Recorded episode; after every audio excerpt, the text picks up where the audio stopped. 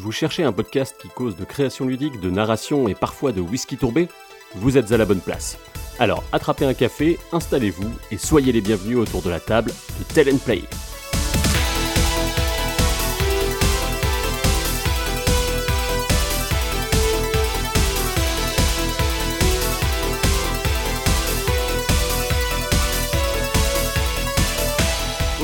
Pas d'actuel play, mais une version audio d'une vidéo réalisée autour de la campagne Pax Elfica de Claude Guéant. Celle-ci est une fois de plus éditée chez les Douze Singes et propose de vivre une vie d'aubergiste dans une ville de fantaisie occupée. La plupart des conseils ici sont à destination DMJ, donc ne traînez pas trop pour éviter de vous faire spoiler, mais si le sujet a titillé votre curiosité, vous pouvez rester avec nous le temps d'un café jusqu'à la cinquième minute.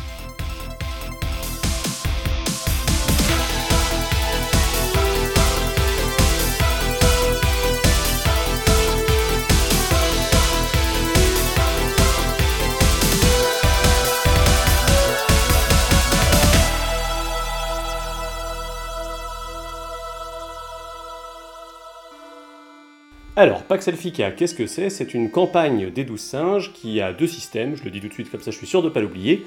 D'un côté, un clé en main, de l'autre côté, euh, une adaptation en cinquième édition. J'aurai l'occasion de revenir plus loin dans cette vidéo là-dessus, mais là, juste faisons une brève présentation. Qu'est-ce qui se passe? Vous y jouez euh, des aubergistes, enfin des gens qui tiennent en tout cas l'auberge de l'épée, dans une ville qui s'appelle Brenhaven, dans une région qui s'appelle le Val Septante. Il se trouve que euh, le Val Septante a, euh, quelques années avant le début de la campagne, subi euh, une guerre contre un nécromant qui a notamment pris possession de la ville. Et à ce moment-là, eh les elfes du bois de la Naria Morienne, non loin de là, ont décidé bah, de faire ce qu'on appelle plus ou moins une ingérence, c'est-à-dire de venir mettre leurs petites armées à l'intérieur de la ville, de bouter l'envahisseur nécromant, et suite à cela, eh bien, une forêt, enfin un bout de forêt a poussé à l'intérieur de la ville ce qu'on appelle la sylve, et depuis ce jour-là, les elfes ne sont jamais partis.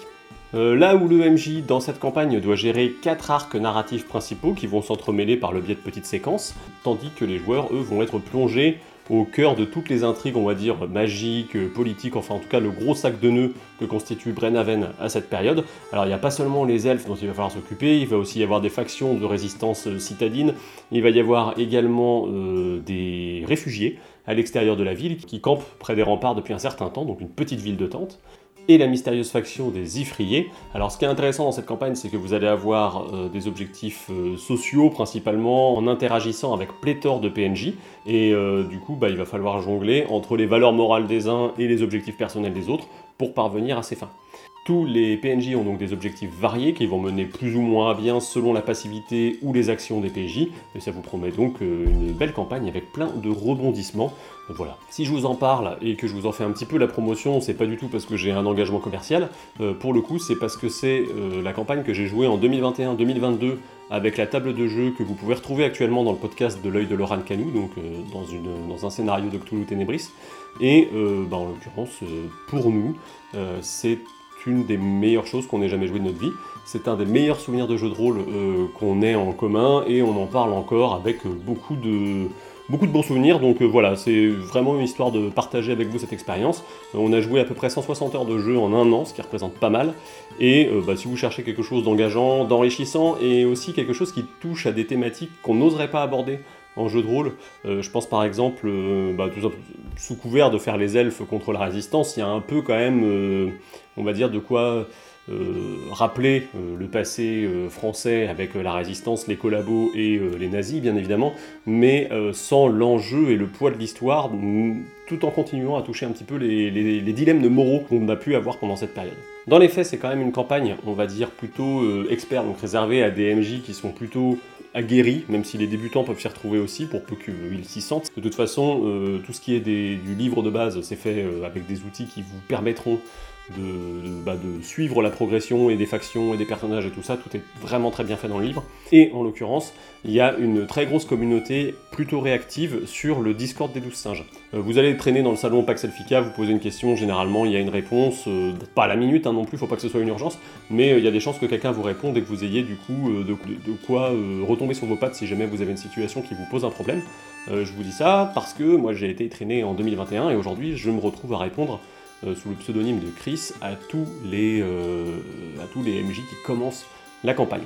C'est donc l'objectif de cette vidéo, c'est de résumer un petit peu la question, euh, on va dire, des conseils, puisqu'on a souvent des gens qui viennent nous dire est-ce que vous avez des conseils avant qu'on commence? Ben voilà, j'ai décidé de prendre toutes les réponses qu'on avait pu donner avec tous les autres MJ, mais aussi certains qui ont fait des comptes rendus sur, le, sur le forum de Cassius No, pour tirer tout un ensemble de petits tips que vous pourrez utiliser pour démarrer la campagne, mais aussi pour la suite de, votre histoire. Euh, si tu es MJ, que tu as lu la campagne ou que tu comptes en faire l'acquisition, ça peut t'intéresser. Par contre, si tu es joueuse de Paxel Fika, je te conseille de partir tout de suite parce que je vais spoiler pas mal d'éléments d'intrigue. En passage, j'en profite pour vous signaler qu'il y a désormais un Buy Me a Coffee et un Tipeee pour Tell Play, histoire que je puisse dégager du temps pour pouvoir produire ce genre de vidéo. Globalement, il me faut, euh, on va dire... Euh, entre une, et deux journées entre l'écriture et le montage pour pouvoir la faire. Donc euh, voilà, si vous voulez euh, contribuer, eh bien euh, n'hésitez pas. Alors, premier conseil de base, mais ça ça vaut pour tous les manuels de jeux de rôle, lisez-le en entier. On a eu des gens qui sont venus demander s'il fallait lire le manuel en entier pour Pax Elfica. Oui, c'est essentiel pour bien comprendre les tenants et les aboutissants. tout est trié comme un jardin japonais. si vous commencez à déplacer le moindre caillou, vous pouvez être sûr que le côté feng shui du truc va dégager tout de suite. À titre personnel, en termes de lecture du bouquin, j'en ai fait une grosse lecture en entier euh, avant de, me dire que j'allais masteriser la campagne, déjà rien que ça. Et après, j'ai continué mes relectures tout au long de la masterisation, donc vous en faites pas, vous allez le connaître par cœur, le machin à la longue. Euh, généralement, après une partie, je lisais les séquences que je pensais qu'il allait être jouées la fois suivante.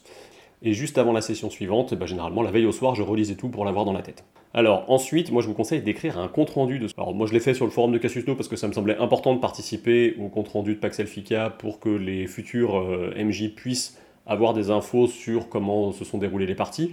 Mais euh, même pour soi, pour se souvenir de tout ce qu'on a fait, de tout ce qu'on a vécu ensemble, généralement je le faisais dans la semaine qui suivait. Euh, ça me prenait entre une et deux pages à quatre et franchement c'était plutôt pas mal en plus des outils de suivi d'avoir ça. Autre chose, il y a une page entière d'événements qui sont là pour euh, générer des réactions à ce qu'entreprennent vos PJ, donc n'hésitez pas à vous en servir, c'est quelque part dans les outils du UMJ, c'est vraiment très pratique. Ensuite, il y a la question des pré-tirés, il y en a 9 dans le bouquin de base. Ces 9 pré-tirés, ils sont importants parce qu'ils ont tous dans leur bac des connexions avec certaines factions et avec certains PNJ. Euh, vous pouvez créer vos propres personnages, ce n'est pas le problème, mais dans l'ensemble, on conseille souvent quand même de les utiliser euh, pour euh, bah, gagner un peu de temps en termes de travail. sachez que si vous créez vos personnages parce que vous jouez plutôt en cinquième et que vous avez envie de créer vos persos, bah, pensez bien dans les bacs à faire des connexions ou à reprendre celles qui sont dans les pré-tirés pour pouvoir vous retrouver avec des, des PJ directement impliqués dans leur histoire et pas galérer à ce qu'ils fassent des liens à droite à gauche permet de, bien commencer euh, le tout. Et surtout, c'est une bonne béquille pour euh, les joueurs parce qu'ils se disent que, ah bah tiens, s'il y a tel événement sur euh, la vieille garde, je peux directement, moi qui suis Sigmund ou Bjorn, aller chercher des infos sur la vieille garde auprès des connaissances que j'ai déjà. Donc, l'imbrication entre les destins des PJ et ceux des PNJ à partir des pré-tirés est faite de telle manière que c'est une espèce d'immense toile d'araignée. Si vous tirez un fil, il y a tout qui vient. Donc c'est plus simple pour les joueurs. Euh, ils se demanderont pas très longtemps où ils doivent aller pêcher des infos. C'est important d'avoir un groupe qui est soudé euh, autour de la table et d'éviter à tout prix les bisbilles. Alors il peut y avoir des désaccords parce que c'est ça qui est intéressant, mais euh, il faut éviter quand même, vu que le jeu est quand même ultra punitif et que ça peut se terminer euh, avec euh, tous vos joueurs morts autour de la table très rapidement, euh, bah, il faut éviter au maximum que, les tenanciers de l'auberge de l'épée soient en colère ou en froid ou en tout cas qu'ils ne se fassent pas confiance les uns aux autres parce que sinon vous allez, vous, vous allez galérer à amener l'histoire et eux, bah, ça va pas être très intéressant. Autre chose, la campagne est faite pour que les PJ prennent l'initiative. Alors, euh, il faut les laisser foncer dans toutes les idées qu'ils auront. Normalement, s'ils ont une idée, c'est que vous, vous avez mis en place le cadre pour qu'il l'ait. Donc, par conséquent, si elle n'est pas, si c'est pas une idée qui est, on va dire, ultra euh, diégétique, euh, eh bien, il n'y a pas de raison que vous n'ayez pas une réponse dans le livre. Donc, normalement, vous vous référez au bouquin derrière, où vous utilisez le petit moteur de recherche qui a été mis à disposition. Et comme ça, euh, bah, vous pouvez retrouver vos infos et vous allez avoir une réaction naturelle qui va se faire très rapidement. Donc n'ayez pas peur, laissez-les dériver, même à certains moments, vous verrez, vous trouverez toujours un moyen de retomber sur vos pattes. Je le disais en introduction, il y a beaucoup, beaucoup, beaucoup, beaucoup de PNJ dans la campagne. Faut pas hésiter à en laisser tomber. Euh, à titre personnel, il y avait deux personnages euh, au début de la campagne que j'ai euh, rapidement enlevés après la séquence d'ouverture. C'est un tricheur qui était à l'auberge de l'épée, qui avait une combine avec les, avec les tenanciers pour plumer les gens. Et la le deuxième, c'était un PNJ issu de l'auberge du pont qui pouvait se transformer et du coup qui avait une autre apparence à l'auberge de l'épée. Je trouvais que c'était un peu gros pour Carmichael du coup de l'auberge du pont d'avoir un agent infiltré qui en plus peut changer d'apparence dans l'auberge de l'épée. En termes de pouvoir qu'on a avec ce PNJ là, je trouvais que c'était trop. Donc euh, je l'ai mis dans la première séquence, il est apparu, puis après il est rapidement passé à la trappe parce que je, préférais me concentrer sur d'autres personnages. Je dis pas que tous mes conseils euh, doivent être appliqués, hein. je vous donne juste des exemples, je répète. Hein. Alors je vous disais qu'il ne fallait pas hésiter à encourager les joueuses à aller dans toutes les directions possibles. Euh, pour autant, il faut faire attention à la passivité euh, de vos PJ. C'est-à-dire qu'il ne faut pas attendre que les elfes et les ifriers se rentrent dedans pour ramasser ce qui reste à la fin du combat. Euh, sinon, bah, tout simplement, ils vont se faire chier parce qu'ils vont juste être là à regarder ce qui se passe. Et bah, du coup, il faut les convaincre par le biais des intrigues, par le biais de l'implication émotionnelle qu'ils ont avec les autres PNJ, euh, qu'il faut euh, prendre parti et qu'il faut faire des choses et que c'est pas juste une histoire de prendre euh, parti entre les elfes et les ifriers, il y a bien des choses derrière tout ça et il y a bien moyen de faire plein de choses dans un camp comme dans l'autre car tout n'est pas noir ou blanc, une fois de plus, je le répète. Sur le plan des contraintes de temps, il y a un semainier à 6 jours, il y a des gens qui ont trouvé ça galère, donc vous pouvez revenir sur un semainier à 7 jours. De manière générale, faites comme vous le sentez, il y a des choses qui sont inscrites dans le calendrier déjà que vous allez avoir fourni avec la campagne. N'hésitez pas à bouger les choses selon comment vous le sentez. Moi, j'ai pas hésité, par exemple, à décaler euh, la fête de Brenne ou d'autres choses parce que je sentais que c'était pas le moment de les faire avec mes joueurs. Après, ça dépend si vous êtes plutôt du genre à laisser les événements tourner à côté ou s'ils veulent être participants ou tout ça.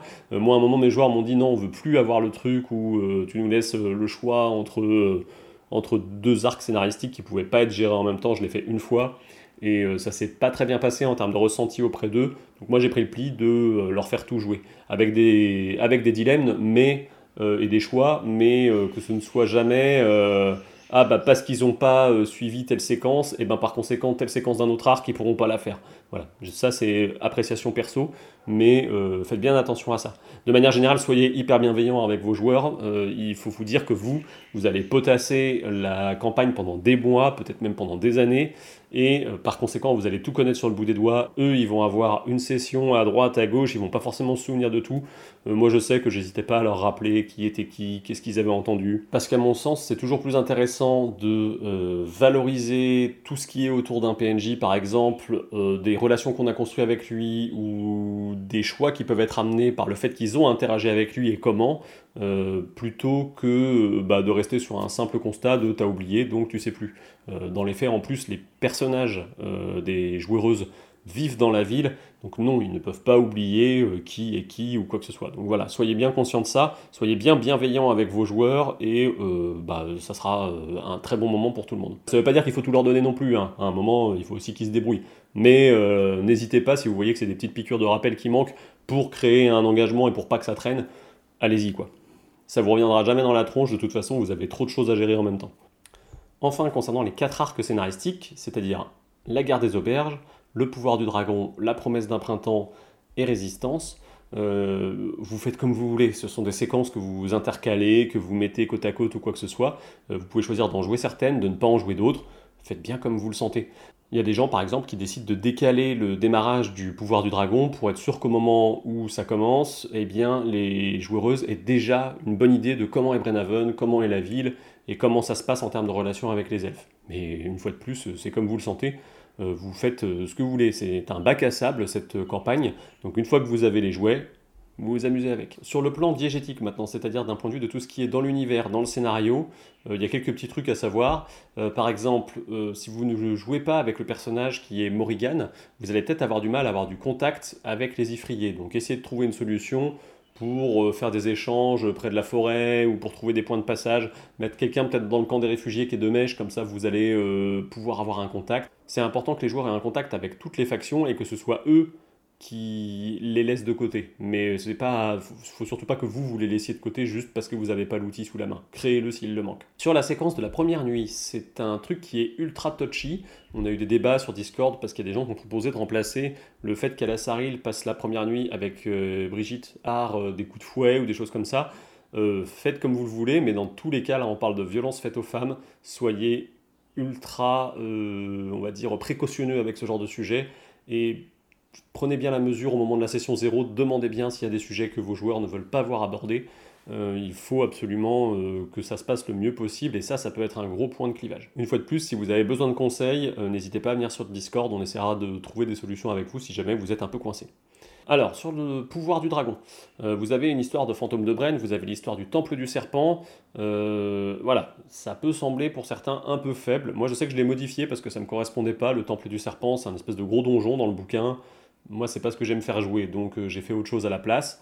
Euh, c'est libre à chacun de faire ce qu'il veut, mais euh, à chaque fois que vous trouvez qu'il y a un truc qui est pas assez solide, n'hésitez pas. Changez un peu des trucs, consolidez, écrivez. Par contre, ce que vous faites comme modification pour pouvoir vous y référer quelque part et pas vous retrouver à faire une modif sans savoir ce que vous avez déjà prévu. C'est valable pour cette séquence-là. Il y a des gens qui, par rapport au fantôme de Bren notamment, trouvent qu'il apparaît un peu, c'est l'histoire de la destinée et des choses comme ça. Regardez un peu comment ça semble logique pour vous, et si la logique du bouquin ne vous plaît pas, ben changez-la. C'est valable aussi pour Carmichael, euh, qui est un personnage un peu euh, d'égoïste, arriviste politique, euh, très très riche, un peu riche et méchant. Il y a des gens à qui ça va, il y a des gens à qui ça va pas. C'est un personnage relativement archétypal. Notamment, il y a la notion de, puisqu'il est engagé dans toutes ces histoires de résistance, de prendre le pouvoir à Brennaven et tout ça, pourquoi est-ce qu'il s'embête avec la guerre des auberges quoi? Donc trouver un motif pour lequel Carmichael en veut, peut-être à Klaus, ou en tout cas en veut euh, à l'auberge de l'épée qui ne soit pas juste un motif de concurrence.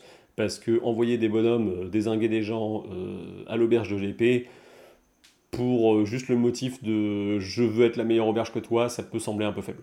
Voilà. Moi, Carmichael, je l'ai modifié pour en faire un personnage un peu plus triste. ça me correspondait plus et j'ai essayé de créer, on va dire, un, on va dire un miroir des joueurs euh, qui leur envoyait le truc que peut-être que Carmichael était un meilleur résistant qu'eux. Et du coup, bah, ça a créé des choses, et puis ça se fait se demander aussi aux joueurs, est-ce que c'est pas nous les méchants, puisqu'on lui met des bâtons dans les roues, alors que il est vraiment en train de faire quelque chose de bien. Euh, sur les souterrains nains, euh, il y a des gens qui trouvent que c'est étrange que les elfes ne les aient pas encore découverts, parce qu'il y a des bouches d'égout partout, il y a des puits, enfin bon, euh, en fouillant dans la ville, alors qu'ils sont un peu à la recherche de trucs quand même, c'est bizarre que juste par orgueil ils soient passés à côté. Il y a une suggestion qui a été faite, c'était de virer les plaques d'égout, comme ça on se retrouve juste avec les puits et des accès immergés au souterrain, et ça rend la chose un peu plus crédible. Et enfin, concernant la pousse du champignon et la fête de la bière, c'est un peu la deadline de la campagne, c'est-à-dire que quand ça arrive, il faut déclencher tous les événements de fin. Euh, c'est une fois de plus, c'est comme vous le sentez, mieux vaut, euh, même si c'est trop rapide pour vous, mieux vaut que la rébellion se déclenche à l'initiative des PJ par des événements que eux vont mener, plutôt que de se retrouver avec un espèce de temps qui traîne en attendant la pousse du champignon. Il y en a même certains qui trouvent que c'est un peu bizarre que tout le monde attende ce moment-là pour se réveiller. Euh, donc il faut trouver quand même des choses de type ah bah les elfes ce jour-là ils veulent bien euh, lever des barrières, mais quand on prend la suite d'événements euh, qui est normalement censé se passer dans la campagne, on se dit ouais attends les mecs ils disent c'est bon on peut faire n'importe quoi alors que enfin pas n'importe quoi mais en tout cas célébrer quelque chose d'aussi important alors que il y a eu des assassinats, il y a eu des choses, il y a quand même pas mal de trucs qui arrivent pendant la campagne. Un peu. Voilà, fois de plus, aménagez, faites comme vous le sentez.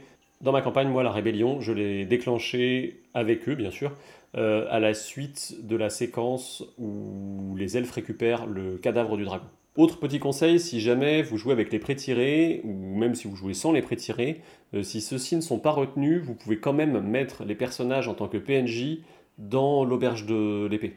Comme ça, euh, bah, vous pouvez les mêler aux intrigues, ça vous fait aussi des ressorts pour pouvoir créer des situations, ça implique des liens émotionnels avec. Si jamais vous avez un ou une joueur qui se fait tuer son personnage pendant la campagne, eh ben, il peut rerouler dans cela très facilement en étant au courant de la plupart des trucs qui sont arrivés. Pas besoin d'une grosse mise à jour pour qu'il se sente impliqué dans euh, la résistance avec les autres. après, ne le faites pas, surtout si vous trouvez qu'il y a déjà beaucoup trop de monde dans cette auberge et que vous ne voulez pas, euh, que vous ne voulez pas la surcharger en informations dès le démarrage par rapport à tout ce qui est euh, PNJ, les personnages vont les connaître, mais vos joueuses moins. Euh, ce que j'ai fait à titre perso, c'est que j'ai euh, créé une scénette pour chacun des quartiers dans lesquels ils ont été avec un ou une PNJ. comme ça, généralement, ils se souviennent de la scène et ça leur permet de mémoriser les infos du quartier. Et enfin, pour la partie sur les PNJ et la diégèse, il y a le cas Close. Alors, il y a deux choses sur son cas à lui. Alors, il y a des gens qui ont carrément euh, PJisé Close pour qu'il soit avec les autres. Euh, comme ça, euh, bah, ça permettait d'avoir le tenancier de l'auberge. Il y en a d'autres qui l'éliminent assez rapidement pour que les joueurs soient vraiment sans garde-fou et qu'ils soient vraiment en gestion de l'auberge. Euh, à titre perso, je l'ai gardé jusqu'au bout, hein, même si euh, il a fait un petit séjour en prison à un moment, histoire que les, hum, histoire qu'il y ait toujours quelqu'un pour tenir cette auberge de manière crédible, pendant que moi j'avais toute mon équipe en vadrouille dans le Val 70. J'aurai l'occasion d'y revenir un peu après. Surtout sur Klaus, il y a un truc qui est ultra punitif, c'est très important. Il faut très bien réussir votre euh, séquence d'introduction. Il faut que les joueurs redoutent euh, le gay qu'ils redoutent les elfes et qu'ils redoutent de sortir la nuit, mais il faut pas que ça les paralyse. Il faut quand même trouver le moyen, sans leur taper euh, le coude en leur disant euh, hey, vas-y maintenant, c'est le moment où il faut sortir de l'auberge. Il faut quand même réussir à les faire sortir. Et dans la séquence d'introduction, c'est pas rare qu'on se retrouve avec des MJ qui, bah, qui ont un close qui finit, alors au mieux en prison, au pire mort en tout cas laissé de côté par, par les joueuses et du coup bah, qui se retrouvent écartés du, du scénario avec euh, une sensation d'inachevé un peu pour les, maîtres du jeu et les maîtresses de jeu, puisque euh, vous avez quand même des enjeux dans cette, euh, dans, cette séquence où les joueuses vont évoluer de nuit, puisque il va y avoir la rencontre avec la flèche, il va y avoir le fait d'aller à l'auberge du pont. Alors ils auront l'occasion d'y retourner plus tard, mais tout, tout commence là. Donc faites bien, faites bien cet effort-là. Et ça me permet de passer à la séquence suivante, qui est la séquence sur les suppléments. Parce que Paxelfica, c'est un gros livre de base, mais c'est aussi euh, ce qui s'appelle aujourd'hui le compagnon, donc euh, des intrigues secondaires, donc des intrigues personnelles pour les, pour les euh, des quelques intrigues supplémentaires qui sont Meurtre à l'auberge et la prise de Brenhaven, et dans le guide de région, carrément, euh, vous avez la marée du temps et euh, le scénario sur Angmark. Alors, ces deux premiers trucs, je vais les écarter de suite. Personne ne les a fait jouer à ma connaissance jusqu'ici, parce qu'ils sont trop... Euh, ils sont, c'est des intrigues qui sont complètement extérieures, on va dire, quasiment à l'histoire qui est en train de se dérouler à Brenhaven. Donc on a tendance à ne pas les prendre en compte. Euh, Angmark, moi j'ai trouvé que c'était un peu trop juste un donjon, donc j'ai pas eu envie. Et la marée du temps, c'est très intéressant, mais ça se passe tellement loin de Brenhaven et c'est tellement extérieur à ce qu'ils sont en train de vivre que c'est un, peu compliqué à mettre en place.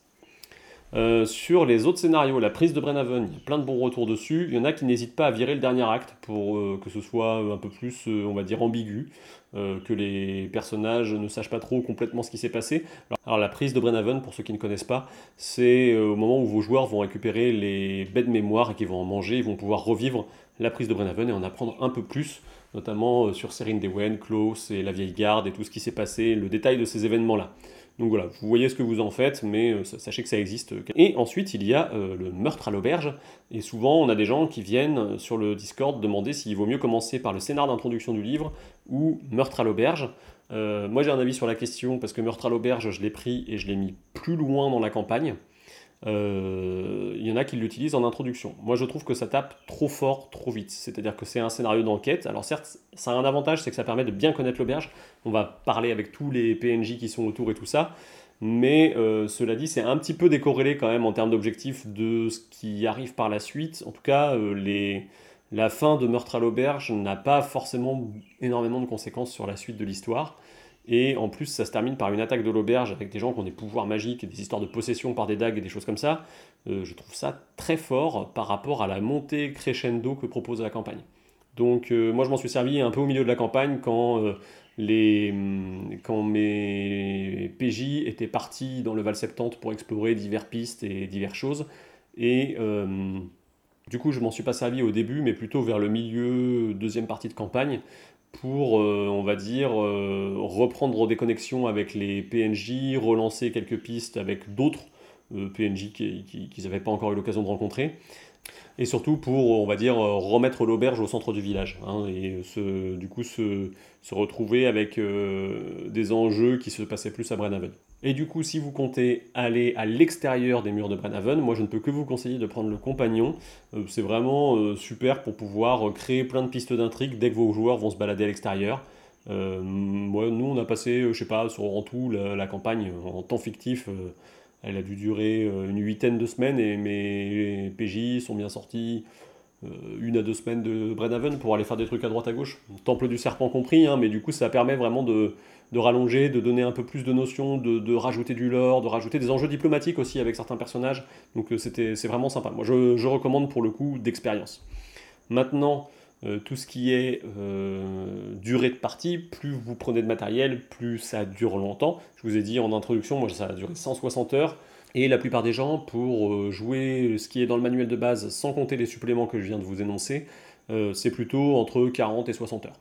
Voilà. Donc euh, la campagne, elle peut vraiment prendre beaucoup de volume avec tous ces petits trucs que vous allez rajouter. après, ça dépend aussi de comment vous gérez. Hein. C'est-à-dire qu'il y a des gens qui font une séquence euh, égale une session euh, ou, une session égale une journée de la vie de l'auberge. Donc du coup, si vous faites une session égale une journée de la vie de l'auberge, je vous laisse imaginer 8 semaines de vie de l'auberge, ça fait quand même un bon paquet de sessions et un bon paquet de temps. Voilà. après, chacun fait comme il veut, je ne juge personne une fois de plus. Hein. C'est juste, dites-vous bien que vous partez sur du temps relativement long, 40 heures au minimum. Euh, moi, je crois qu'avec 160, je dois compter dans les, je dans ceux qui en ont fait le plus, et je pense qu'il y en a qui montent à 200, 250 facilement. Alors maintenant, et pour terminer, juste sur le choix du moteur de jeu, il y a deux types de motorisation sur Paxelfica. D'un côté, le clé en main qui vient euh, de la cuisine personnelle des douze singes, et euh, de l'autre côté, vous avez l'adaptation en cinquième édition de D&D. Euh, alors moi j'ai joué en clé en main parce que je ne connais pas bien la cinquième édition déjà, voilà, ça c'est dit. Et euh, bah, pour le coup, ça me semblait très pratique de prendre ce, modus operandi là, d'autant que euh, moi j'ai toujours joué au jeu de rôle du trône de fer, et du coup ça reste le même type de lancer avec le même type d'enjeu. Moi je conseillerais du coup que trop de faire euh, avec le clé en main, d'autant que c'est comme ça que ça a été pensé. On n'est pas, pour ce qui est de la cinquième édition, sur quelque chose de très classique. Il hein. faut vraiment vous dire que le, groupe de joueurs qui va être avec vous, ne faut pas que ce soit des gens qui aient l'habitude de faire du porte-monstre trésor pour, euh, pour, pour, cette campagne-là en tout cas. Euh, il y a peut-être des moments où vous n'allez pas jeter de dés pendant, euh, je sais pas moi, une session, deux sessions, parce que vous serez juste dans des interactions sociales avec des PNJ. De ce qu'on a relevé sur le Discord et dans les comptes rendus, à partir du moment où vos personnages passent le niveau 5, ils deviennent, on va dire, beaucoup trop puissants pour euh, les PNJ tels qu'ils ont été prévus dans l'adaptation. Il y a pas mal de gens qui sont obligés de repimper les PNJ, donc euh, si vous voulez pas vous retrouver avec des joueuses qui roulent sur le jeu et qui sont capables d'éclater le drac en 2-2, bah du coup il faut euh, mieux vaut choisir le clé en main. C'est vraiment pas long à apprendre pour le coup et bah, vous sentirez que vous aurez moins de boulot. Déjà qu'il y a pas mal de travail à faire pour préparer les sessions et pour faire le suivi de la campagne. Si en plus euh, vous vous rajoutez le fait de devoir repimper tous les PNJ qui vont croiser, ça risque d'être un peu compliqué. Donc voilà, prenez plutôt, le, prenez plutôt le clé en main, mais si vous êtes habitué de la cinquième et que vous le voulez absolument, faites-le, mais voilà, soyez, soyez conscient de ce que vous faites et euh, du boulot que ça va induire et des restrictions aussi qu'il va falloir mettre d'un point de vue de la puissance des personnages. Voilà, dites-vous bien que euh, le côté stratégique de la cinquième, avec du combat, avec de la violence, n'engendrera quasiment que des problèmes aux joueuses, puisque euh, la réponse à la violence dans le jeu, c'est euh, l'enfaitement et donc la sortie de jeu pour la plupart des personnages. là, ça repose beaucoup quand même sur les interactions sociales, sur des enquêtes un peu discrètes et sur l'exploitation des informations obtenues par la négociation avec les différentes factions, avec les différents PNJ. Donc voilà, c'est vraiment quand il y a du combat, euh, il va falloir qu'il se règle vite, qu'il se règle bien, et finalement il y aura assez peu de place pour la stratégie. Et voilà, c'est terminé pour aujourd'hui. N'hésitez pas à laisser un petit tip si vous le souhaitez via les liens en description. Et euh, bah, sinon, bah, vous pouvez partager cette vidéo, mettre un petit pouce. N'hésitez pas à poser des questions en commentaire si vous en avez, ou à venir nous rejoindre sur le Discord de Paxelfica. Euh, vous m'y retrouverez sous le pseudo de Chris, et normalement j'y suis plutôt actif. Il ne me reste plus qu'à vous dire à la prochaine fois et à les gérer la bagarre entre les deux loustiques là-bas derrière. Alors.